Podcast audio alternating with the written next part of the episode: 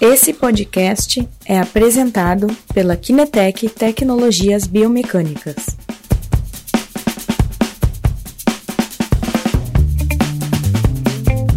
Boa tarde da Christian e da Guilherme. Bem-vindos a mais uma live. Uma live hoje que vai ser bem bacana e bem divertida, acredito eu, né? E, então, para as pessoas que estão entrando, Boa tarde para todos mais uma vez. Relembrando do nosso canal Spotify, relembrando do nosso canal YouTube, relembrando do nosso IGTV. Todos estes conteúdos que estamos uh, proporcionando assim, livre, gratuitamente para vocês, vão estar nessas plataformas.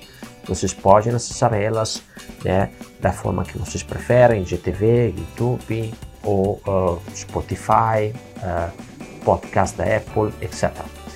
Então, é, hoje, Guilherme, temos uma live divertida, né? Isso mesmo. Hoje a gente tem uma live com uma temática que tenho certeza que vai atrair a todos vocês e que vai dar o start para a gente iniciar uma nova fase de lives e de conteúdos que a gente vai disponibilizar aqui na Kinetec que eu tenho uhum. certeza que vai gerar bastante interesse em todos vocês. Oh, sabe, Guilherme, uma coisa interessante, uh, que, que estávamos falando uh, lá com a, com a equipe comercial nossa, com a, e aí a gente percebeu que no decorrer do ano teve uma mudança. Ou seja, o pessoal que entra em contato conosco hoje é diferente do pessoal que entrava em contato conosco o ano passado mais ou menos é o mesmo perfil, ou uhum. seja, a mesma categoria de profissionais da área da saúde, né? É... O que, que mudou? Estamos percebendo que muitos hoje tentam avaliar de forma um pouquinho mais criteriosa com os recursos que eles têm. Uhum. Ou seja, antes o pessoal tinha celular ou câmeras ou ou possibilidade de medir, sei lá, comprimentos, etc. Só que não estamos usando muito, né? Hoje está tendo um movimento interessante nesse sentido. A gente está percebendo que também o pessoal é interessado a ter um instrumento um pouco mais uh, uh, acurado na medição. De qualquer forma, está fazendo uma medição a diferença de antes que não estava, na verdade, tentando medir. Com certeza, muito, né? acredito. Tá, é uma onda bem interessante que está acontecendo aqui. Faz parte da nossa visão, nosso objetivo é que o Brasil, em poucos anos, vire referência biomecânica uh, mundial. Temos certeza que o conhecimento, a capacidade dos profissionais da área da saúde uh, do Brasil, eles são prontos para ser referências mundial, né? Falta só um instrumento, falta só crescer mais um pouquinho. Mas então a gente está vendo que está tendo este movimento bacana que bate um pouquinho com a nossa visão. Estamos bem felizes. Isso mesmo. Ok, fora esta, esta pequena introdução, eh, a gente vai trazer um, um, assunto, né, Guilherme, que pode ainda dar um pulinho mais, uhum. bem pulinho mais, né, sobre, sobre esta questão aqui, né, de ter um, um crescimento sobre a avaliação, eh, né, importante. Aí, o tema é testes de maior estresse para avaliação biomecânica da corrida. Por que este tema hoje, Guilherme?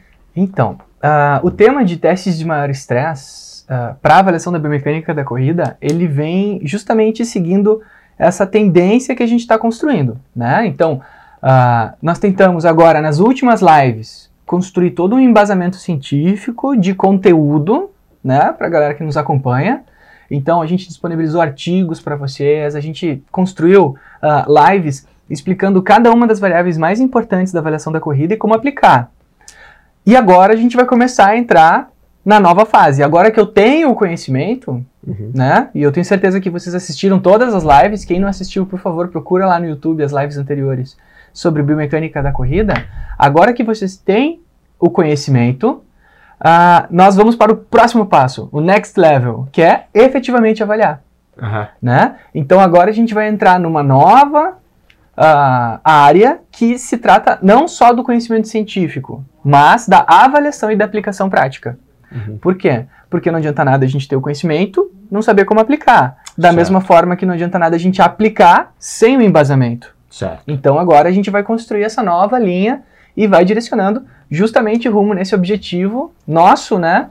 Que é transformar o Brasil em referência mundial em biomecânica, né? Que é um. Acho pouco ambicioso, inclusive, né? Eu acho que. Se você topa nesta temos. missão, né, nesta visão de virar referência mundial, Brasil, referência mundial, ou já existem realidades assim, é, a odontologia brasileira é referência mundial. Exatamente. Então, por que não também a biomecânica brasileira virar referência mundial? Vamos lá, se você topa, bota lá um dedo legal, Aí, ó. tá? Para participar também desta, desta missão compartilhada, né? Não subestimem o conhecimento de vocês. né? A gente tem com certeza potencial para fazer o Brasil virar aí uma potência na área da biomecânica. Tenho certeza disso. E aí, é, como, é, como é a avaliação biomecânica da corrida normalmente, Guilherme? Como pessoas Então. atuam normalmente? Isso é uma boa pergunta. O... A avaliação da biomecânica tradicional que nós conhecemos, né, ah, que nós vamos discutir mais para frente, ela um pouquinho mais aprofundada, ah, ela parte de, de dois elementos, tá?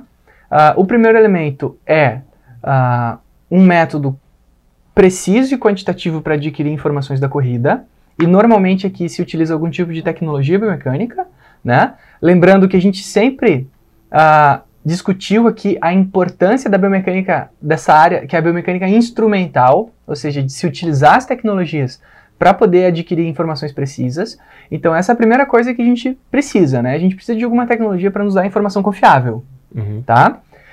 E o segundo passo, e aqui entra né, o D-Walk, plataforma, câmeras de alta precisão, né? E o segundo passo é a visão do movimento. Uhum. Né? A avaliação biomecânica da corrida tradicional, ela parte disso, de eu olhar a pessoa correndo, buscando alterações na corrida, e ao mesmo tempo que ela corre, eu esteja adquirindo, por exemplo, variáveis espaço-temporais e cinemáticas de alta qualidade. Então, é sempre importante eu ter a visualização clínica, qualitativa do gesto, filmar ele, observar, isso é uma coisa bem importante, mas é fundamental que eu tenha também informações quantitativas de alto valor.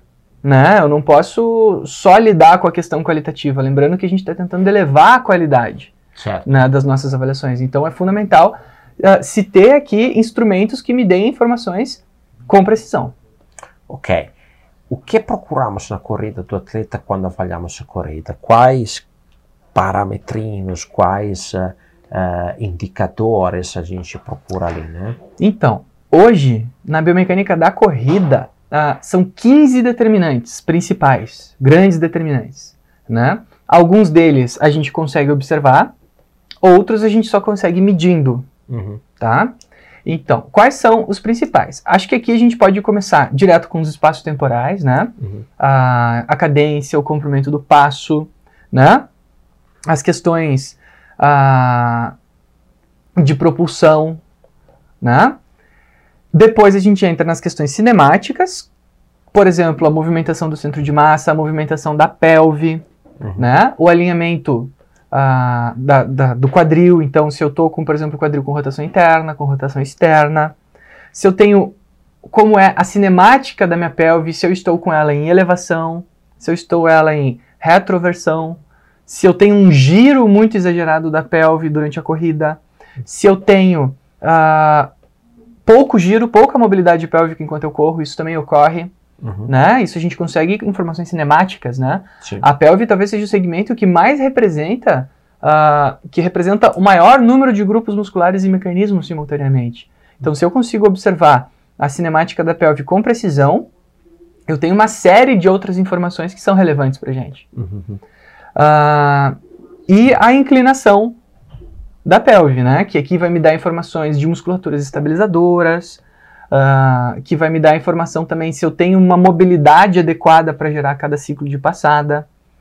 E aí vem uma lista, né? Movimento de membros superiores, ângulos de ataque da tíbia, a flexão do meu tronco enquanto eu corro, ah, o, como eu movimento o meu pé e o tipo de pisada. Então, é uma lista longa de determinantes cinemáticos, né? Ah, que a gente vai vai estar discutindo. Entra também o varo e o valgo dinâmico, né? Que é o posicionamento do joelho. Uh, o crossover, que é a pisada cruzada, uhum. né? Uh, são uma série, é uma checklist, Sim. né? É uma série de atributos que a gente deve observar. Eu não vou detalhar hoje cada um deles, né? Mas quem tiver nos acompanhando, tenho certeza que daqui para frente vai aprender muito uh, sobre biomecânica da corrida. Uh, que a gente deve observar enquanto a pessoa corre, tentando identificar possíveis déficits musculares ou ainda uh, questões que aumentam a probabilidade de eu me lesionar. Uhum. Né? Porque isso também é uma, é uma coisa importante. Uh, esses determinantes, essas questões técnicas da corrida, quantitativas ou qualitativas, uh, elas são tanto questões que influenciam o meu desempenho porque se eu não estou fazendo a corrida no seu formato, uh, na, na, na, sua estratégia mais econômica, eu posso acabar gastando mais energia, né? E às vezes questões de desempenho, eu não consigo melhorar meu tempo porque algo da minha técnica está afetado. Como também, dependendo do caso, uh, a gente apresenta também questões que podem aumentar as chances de eu me machucar. Certo. Né? Então eu tento proteger aquele corpo apresentando para ele alguns dos determinantes uma coisa importante. A gente não tenta mudar padrões em corridas que não apresentam problemas. A gente sempre tem primeiro o problema e depois tenta criar a solução, né? Eu não uhum. vou tentar mexer em time que está ganhando, né? A expressão, né? Certo. Então, a, os primeiros elementos é, tem que ter um problema. E depois a gente busca o aumento. A não ser que a gente esteja falando de um altíssimo nível onde a gente quer melhorar aspectos muito pontuais. Mas. Para buscar um rendimento diferenciado. Isso né? aí. Certo. Então, basicamente são esses. É uma lista longa, né, gente? Uh, mas eu tenho certeza que quem nos acompanhar agora daqui para frente vai, vai começar a se interessar cada vez mais por eles. Ok. Aí, Guilherme, durante a prova, um atleta, estou, escutei várias vezes uh, falando de análise de corrida, etc. Sim. Então, durante a prova, o atleta vai fadigar, né? Uhum. Uh, e aí acontece que ele vai mudar, né? Alguma coisa ali com aquela fadiga mais ali, né? Sim. É, se estes determinantes, quando avaliamos o nosso atleta ali, não aparecem durante a corrida, é, é suficiente para fazer um diagnóstico? Ou seja, as determinantes que tu colocaste lá em cima. Sim. Tá? Eu estou avaliando ele, vou mandar ele correr 10, 15, 20 minutos na esteira, tá? Eventualmente é um cara de prova mais longa. Uhum. E aí? Será que é um desafio suficiente para entender alguns aspectos dele? Ou ali temos uh, ainda um trabalho que pode achar alguma coisa diferente? Perfeito. Uh, essa é talvez a maior limitação da avaliação da biomecânica da corrida tradicional. Sim. Né? Qual é o problema? Uh, essa avaliação tradicional da corrida, apenas com a corrida, hum. ela não é suficiente por causa justamente dessa limitação. Quando eu avalio o meu atleta uh, em ambiente controlado, certo. ele não está cansado, né? Uhum. Porque a nossa avaliação, ela não vai demorar duas, três horas ali, que é o tempo de prova dele, prova de 20 km, prova de 40 km. Uhum. Né? A gente não vai ficar ali algumas horas correndo com, com o atleta para ir fazer a avaliação. Isso, uh, do ponto de vista uh, de sustentabilidade do, do, do, serviço, isso, isso não é sustentável. Sim. Né? Uh, então, não. Né? Não é suficiente uh, fazer somente a avaliação da corrida, porque ela. Eu posso ter uma corrida que nos primeiros 20 minutos é perfeita, impecável. Sim. E depois ela pode ir sofrendo alterações Sim. devido à fadiga. É, eu escutei mais de um caso assim, que tiveram que mandar ele correr mais tempo para identificar. Né? Para começar a encontrar é, os sim. problemas, né? Sim. Porque no começo a corrida é impecável. Uhum. Né? Até porque muitas vezes é, é uma questão de fadiga central também. Né? Eu conheço o gesto, eu faço o gesto, no entanto, lá no meio da corrida eu esqueço deles, porque eu já estou fadigado né, a, nível central, eu já não consigo mais recrutar e coordenar os músculos da forma correta para ter uma postura mais excelente, uhum. né, de, de uma forma mais, mais adequada. Então, somente a avaliação da corrida, ela não é suficiente. Inclusive, a, enfim, tem vários lugares que prestam o serviço de avaliação da corrida que usam só esse modelo. E muitas vezes a, a corrida quase não tem alterações. Uhum. Então fica muito difícil de pontuar as causas dos problemas que a gente tem. Certo. Fica muito complicado. Né? Então nós precisamos fazer o quê? Uh, desenvolver avaliações que, de certa forma, simulem o movimento da corrida, que sejam altamente padronizadas, assim como a corrida, porque a corrida ela é muito padrão, né? Todas as passadas Cíclica. elas devem ser cíclicas, né? É, é, é um movimento cíclico onde eu consigo repetir ele várias vezes e a gente consegue observar várias pessoas correndo e perceber as nuances, ou seja, dentro do, do ser humano é, é, um gesto normal, né? Uh, e ao mesmo tempo seja mais difícil que a corrida. Em todos os aspectos físicos que a corrida demanda. Estressar mais. Exatamente. Desafiar mais. Eles precisam ser testes que uhum. causem uh, um estresse maior do que a corrida, mas ao mesmo tempo seja semelhante à corrida. Uhum. Porque eu não posso, por exemplo, eu posso botar o meu atleta fazer um agachamento. Sim. O agachamento ele é muito mais estressante do que uma corrida no curto prazo, né? É um, um teste super difícil. No entanto, ele é um gesto muito diferente da corrida do ponto de vista da coordenação motora. Então não serve. Então eu preciso ter avaliações que sejam mais estressantes, mais desafiadoras que a corrida e ao mesmo tempo usem mecanismos semelhantes ao da corrida. Uhum. Sim? Okay. E aí a gente consegue ter uma avaliação mais precisa de quais são os determinantes que estão afetando o desempenho e a incidência de lesão. E quais são, por exemplo, esse tipo de teste? Então, quais são esses tipos de testes, né? Ah, normalmente, e isso aconteceu inclusive semana passada, né? O pessoal nos liga, né? Pô, e essas avaliações, elas servem para quê? Os movimentos que não são de corrida e se repetem muito semelhante são os saltos. Afinal de contas, a corrida é uma série de saltos. Via de regra, nós avaliamos quatro saltos principais uhum.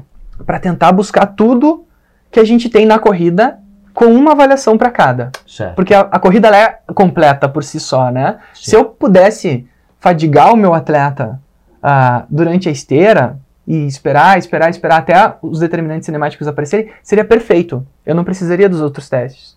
Então eu preciso ter um teste para cada tipo de componente que está sendo avaliado, uhum. que são os saltos verticais. Certo. Quais são?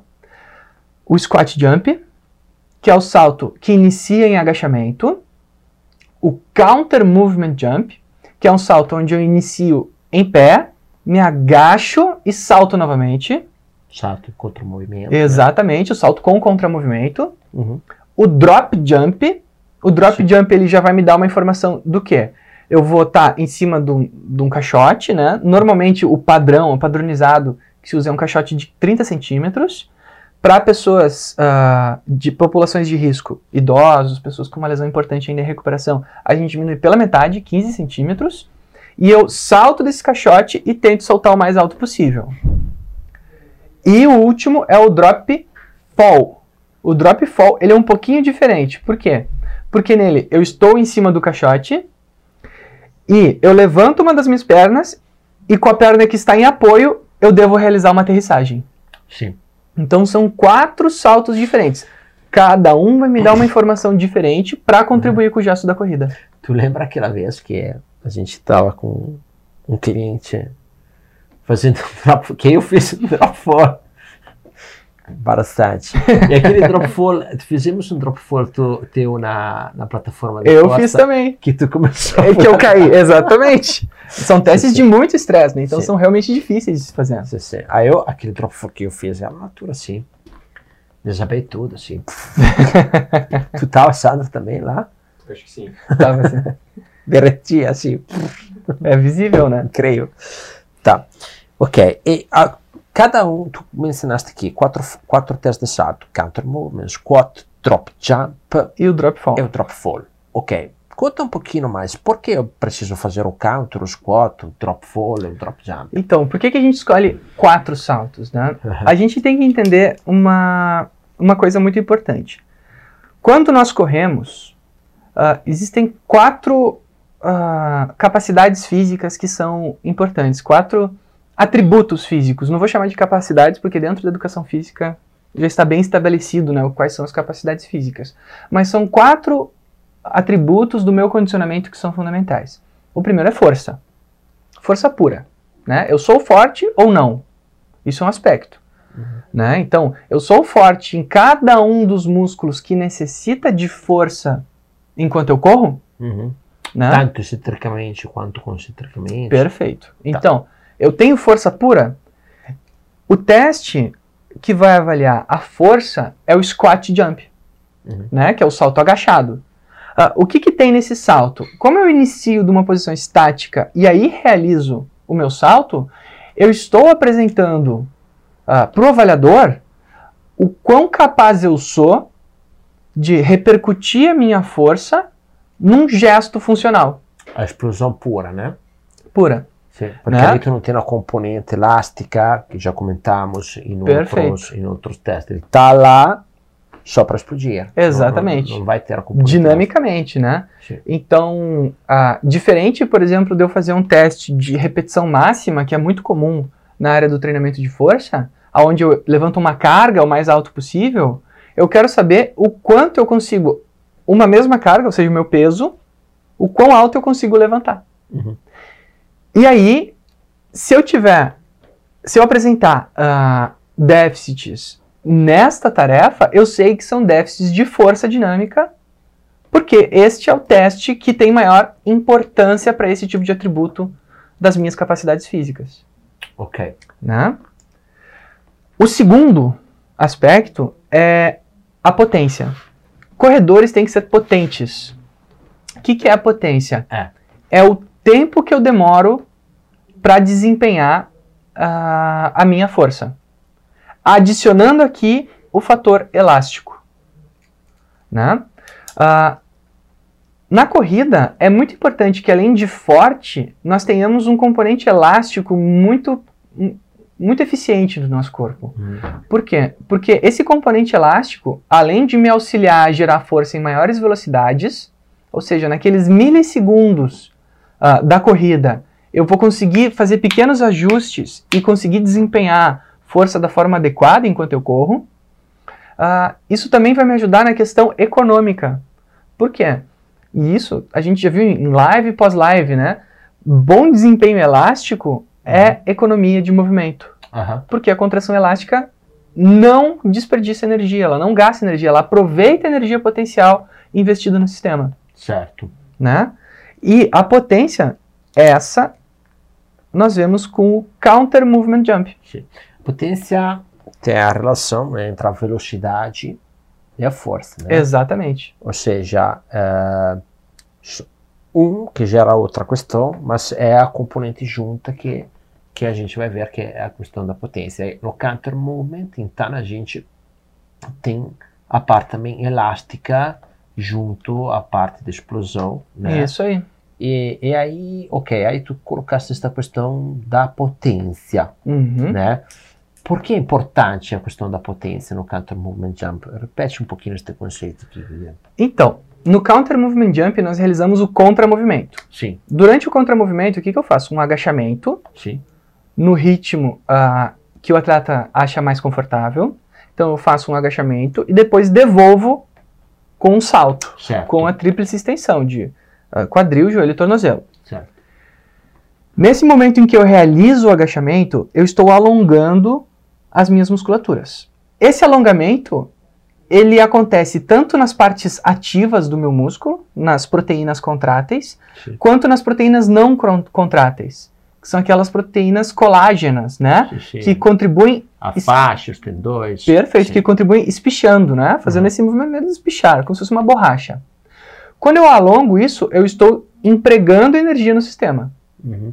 né? E o que acontece? Quando eu estiver lá embaixo, eu vou realizar uma contração ativa.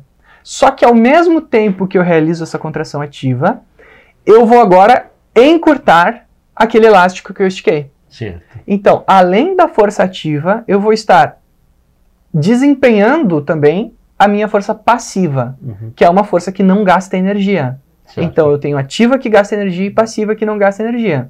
Eu somo as duas e eu tenho o desempenho total do counter movement jump. O que ocorre? Atleta, né? Atleta não, nós, todas as pessoas devem saltar mais alto no counter movement jump do que no squat jump. Por quê?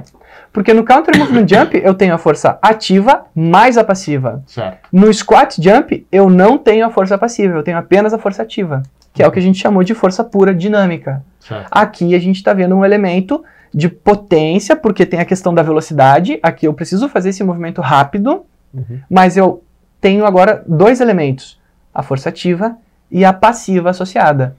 E isso vai me trazer também informações de potência do atleta e também questões relacionadas à economia de movimento É isso. Porque é elástico que depois ajuda na a corrida. ter um consumo menor, uma resposta. Perfeito.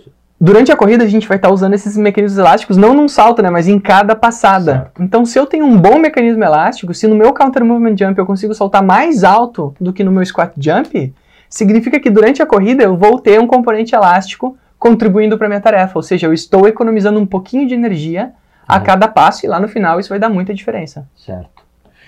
Falamos com o Rodrigo, na, na live do Rodrigo, que falamos bastante desta questão aqui, né? Que tem a Uhum. questão do stiffness, que é um dado, né? Para a gente medir Isso aí. quanto efe- ef- é eficaz a tua componente elástica ali Perfeito. também, né?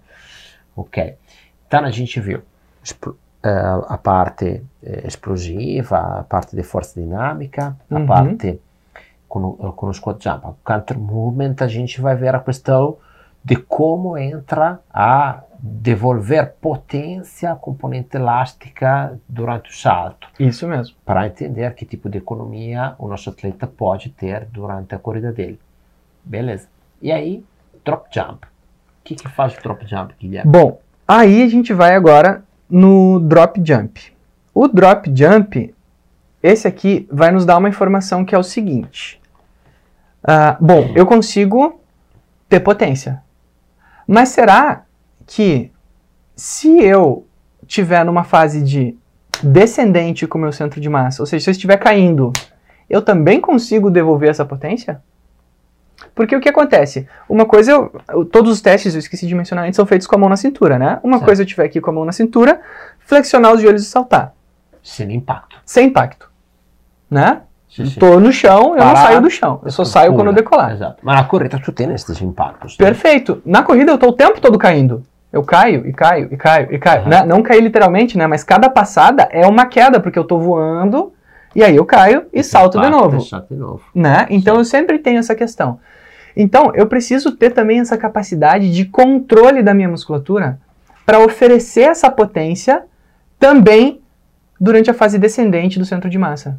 A reatividade. Ou Exatamente. seja, impacto e pum, né? Impacto devolve, impacto devolve. Aproveito do impacto para devolver. Apro- Essa expressão tá perfeita, inclusive vou botar ela na aula. Aham. Eu tenho que aproveitar o meu impacto para devolver isso em salto. Certo. Por quê?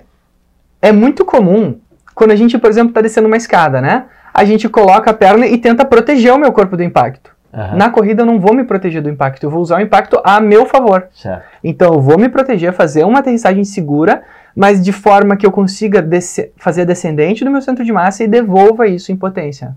Certo. Então, no caso da corrida, nós temos que usar essa, essa queda a nosso favor. Uhum. Porque o nosso centro de massa vem acelerado de uma fase de voo e eu preciso devolver isso da forma mais rápida e eficiente possível, ainda com economia de energia, que é o Certo. drop jump Uhum. né? O drop jump eu vou estar lá em cima numa caixa, eu vou saltar, vou bater no chão e aqui eu tenho que cuidar para não, porque é muito comum, né? A pessoa cai no chão e faz assim e se protege e aí vai realizar um salto com contramovimento. Quando deve ser ao contrário, eu devo aproveitar a queda para saltar mais alto. Certo. E isso é uma questão que diz muito respeito ao controle, né? Controle é o quê? É eu recrutar os músculos certos, da forma certa, na hora certa. Né? Isso é controle dentro da, da, das ciências do movimento, né?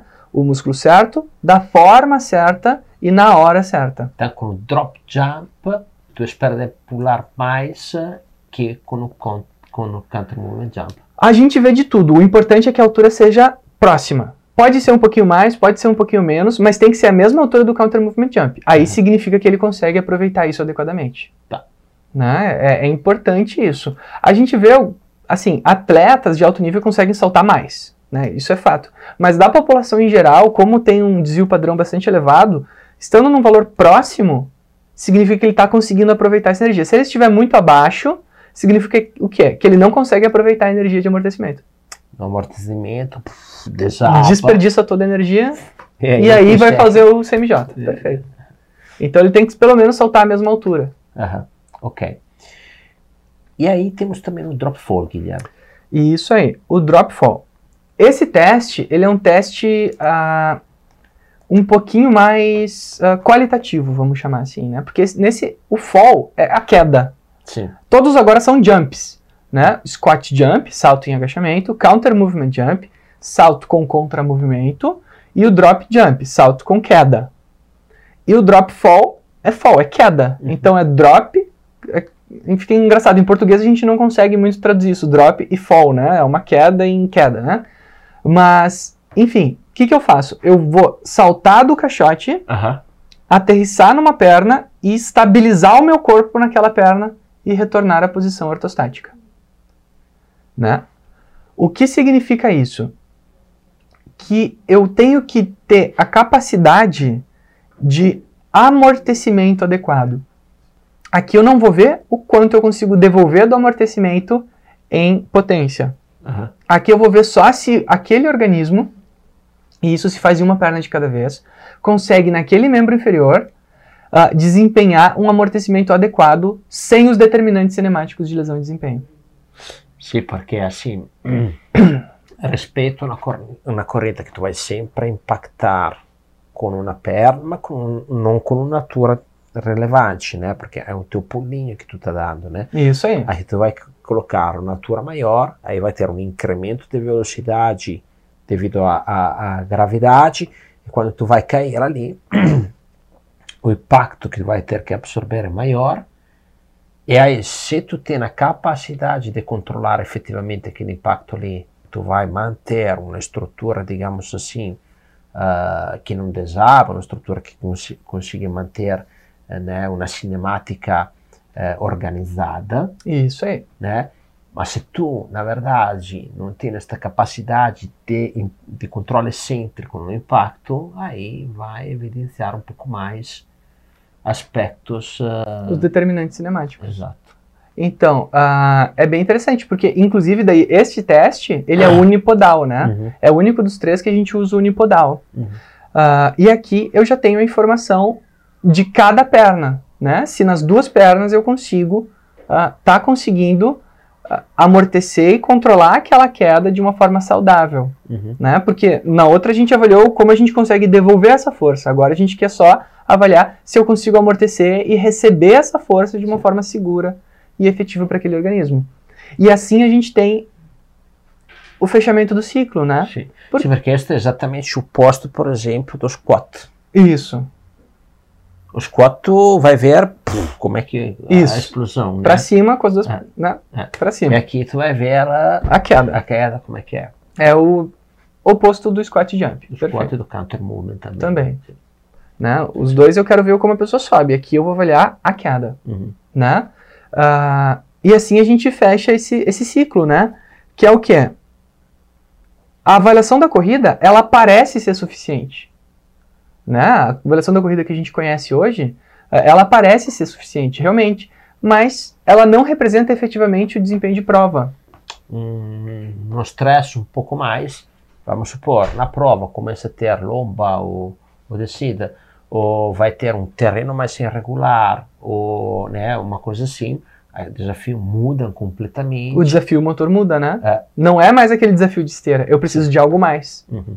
E aí a gente tem com os testes de saltos, que são testes funcionais e dinâmicos de, de muita qualidade, com muitos parâmetros que eles oferecem, É muita literatura, né? muita literatura, tudo muito bem embasado, né? Ah, eu lembro que da última vez que, ah, que a gente contou os artigos, né, que a gente utilizou para a montagem do curso, acho que estava na beira dos 80 artigos, né? 80 artigos. Ah, então, tem muita literatura embasando para a gente conseguir afirmar que o desafio motor do salto contribui para a avaliação da corrida justamente no ponto fraco da avaliação biomecânica da corrida, que é as questões de maior estresse e desafio. Né? Afinal de Certo. contas, o chão tem buracos, né? E a gente, na esteira, não tem, e a gente não consegue avaliar esse tipo de situação numa esteira. Ok. Ótimo, Guilherme. Então a gente viu ali uh, uma visão. Normalmente, quando a gente entra dentro dos testes de saltos, que parametrinos a gente está acostumado a olhar, Guilherme? Então, uh, os principais uh, no teste de salto são, vamos dizer que são dois, né? O primeiro é a altura do salto, é importantíssimo. Uhum. E o segundo é o comportamento da minha força de reação do solo. Uhum. Né? Por que, que esse é tão importante? Porque, bom, a gente vai discutir isso mais para frente, mas... Tem vários, né? Tem a potência, tem a força concêntrica excêntrica. Exatamente. Tem, né? tem, tem, muitos elementos aqui, né? Dentro do comportamento mas da minha os força. dois uh, focais grandes são a altura e o comportamento da força. Isso. Que tem um shape, né? Tem que ter um formato. Uh, ela tem que... Durante a aterrissagem, durante a decolagem, tem que ter um formato diferentes, né? uh, eu, eu preciso respeitar um, um, um funcionamento sincrônico do, dos meus grupos musculares para poder produzir força de forma mais efetiva. Então a gente tem esses dois que são fundamentais. E depois vem aqueles que vêm de, de, uh, ao encontro do desempenho, né? Uhum. Que daí é potência, o pico de força. Daí esses são bem aplicados mesmo ao desempenho. A gente quer daí atletas de alto nível.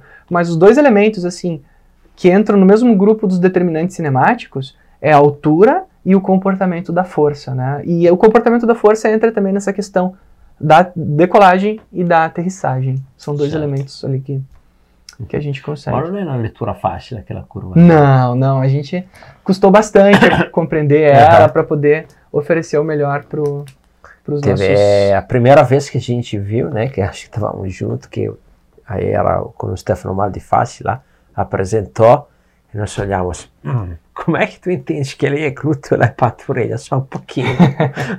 Aí Exatamente. Ele, depois, né, oh, bacana, bacana. Ok, então, uh, temos alguma interação ali, Dani? Pergunta não, só o pessoal com emoji dando ok, então, uh, eu acho que mais ou menos tratamos o assunto, colocando aqui uh, uma modalidade da, da integrar, porque ainda não, não integrou, sobre a avaliação de corrida, que são testes de saltos. Colocamos aqui quatro saltos bem importantes de avaliar. Se vocês gostaram deste assunto aqui, podem colocar, ou queremos conhecer mais, etc. De qualquer forma, temos um curso online, né, Guilherme, que a Isso gente mesmo. apresenta muito bem, detalhadamente a parte de avaliação dos testes de saltos, tanto cinemática quanto cinética, então as forças e também eletromiográfica, ou seja, o padrão de recrutamento adequado dentro dos saltos. Vale, vale a pena se vocês querem dar uma olhada, conferir no nosso site, lá tem a página do, do curso do salto, onde explicamos um pouco melhor ele. É, é, um teste que é, é um curso, na minha opinião, que é, é de grande qualidade, provavelmente é o nosso curso com mais qualidade, com mais dados ali, como comentou o Guilherme, ele uh, montou todo o curso sobre 80 uh, hum, literaturas, então é uma mega revisão final de, de, conceitos. Acho aí. que uma coisa importante de falar também é que no curso do salto, além de ensinar a avaliar, a gente ensina a parte do fundamento científico e ensina para cada déficit, para cada alteração, a intervenção de treinamento que se faz para correção, né? A então ele é completo. Né? Isso mesmo, as Sim. aplicações. Ok, então uh, chegamos ao final da nossa live. Se alguém quer colocar uma pergunta, pode colocar, então que encerramos aqui. Hoje foi uma live divertida para mim, é um assunto que eu gosto muito, os testes de saltos. Quando eu faço com os clientes testes de saltos, sempre tem uma pergunta, Dani? Tem uma pergunta aqui também. Uhum. Uh, as, palm as palmilhas anti-impacto são eficazes para a corrida? Anti-impacto? Palmilhas anti-impacto? Uh, assim, o que, que eu vou falar? Como é que é o nome dela? Marlene. Marlene. Uh, Marlene, a gente tem que ter um pouquinho de cuidado quando a gente fala de impacto. Uh, porque o que, que tem se visto uh, por aí? Que às vezes o tênis é o aspecto que menos influencia. O nosso calçado, né, de, de, de forma geral, é o aspecto que menos influencia no impacto. Né? Uh, claro que se eu correr com uma bota ou com um tênis de corrida, isso vai fazer toda a diferença. Mas quando a gente começa a comparar calçados entre si, especificamente no impacto, que é a taxa de produção de força nos primeiros 100 ou 300 milissegundos, depende do autor, uh, o material que a gente usa ali, ele, ele, é talvez o menos importante. O mais importante é o, é o atleta. O mecanismo que ele tem. De controle para isso. E é. isso a gente só consegue avaliando aferir esse tipo de elemento. Sim. As palmilhas, o que a gente tem hoje, um referencial muito bom, assim, comprovando, são para as questões de um dos determinantes uh, cinemáticos que a gente falou, que é a postura do pé. Uhum. Né? Então, uh, o tipo de pisada que a pessoa apresenta, uh, as palmilhas têm se apresentado como importantes ferramentas complementares. No entanto, para o impacto, o que a literatura tem apresentado é o contrário.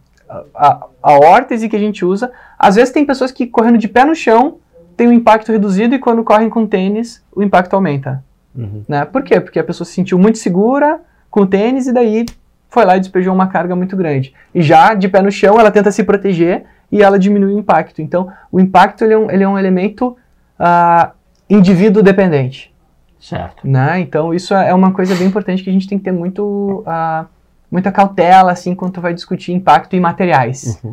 Né? Tivemos falou, uh, uma live com o Eduardo Vusto. Isso, o Eduardo. Uh, que fizemos, acho, mais foi um tempo atrás, Sim, né? Sim, faz um tempinho. É, Eduardo, e, e, antes tivemos uma outra live com o Dr. Zaro, eles trabalham no IBTEC, que é o Instituto Brasileiro é, de tecnologia de corros e sapatos, é, que está em Novo Hamburgo, aqui no Rio Grande do Sul, eles testam e avaliam sapatos e certificam sapatos. Fizeram um trabalho de uma pesquisa gigantesca para sobre sobre é, absorção de impacto, sobre conforto de, de sapatos. Aquela live lá, o, o Eduardo detalha muito bem questões sobre sapatos, coloca coloca uma série de, de informações uh, sobre como escolher também um sapato, dá uma série de indicações muito bacanas. Vale a pena assistir, está lá no nosso canal YouTube e no nosso IGTV também. O Zaro e o Eduardo, né? Sim, São os dois. Os dois. Muito boa sobre uhum. calçado. Dani? Temos mais uma pergunta aqui. O Eduardo até estava nos acompanhando. Olha uhum. só, que legal. Aqui o Instagram da Clínica do Exercício Físico. Existem parâmetros em percentual sobre o contato de antepé, médio pé, retropé, pronado e supinado no contato do solo durante a corrida? Se existem parâmetros. Parâmetros em percentuais. Em percentuais. Ok. Ah. É, aqui assim, por exemplo, nós temos um, um sistemas que até dão esta, esta informação aqui. Só que acontece é extremamente individualizado, né? Ou seja, tem a pessoa com corrida pronada tem a pessoa com uma corrida supinada, que também depende de que fase, tem a pessoa que corre antepé, pé. Então, o que, que acontece? O sistema não vai te falar é normal assim, vai te falar é assim. Isso, essa Ele é mais tem importante. percentual de contato de antepé de 60% e de retropé de 30%. Né?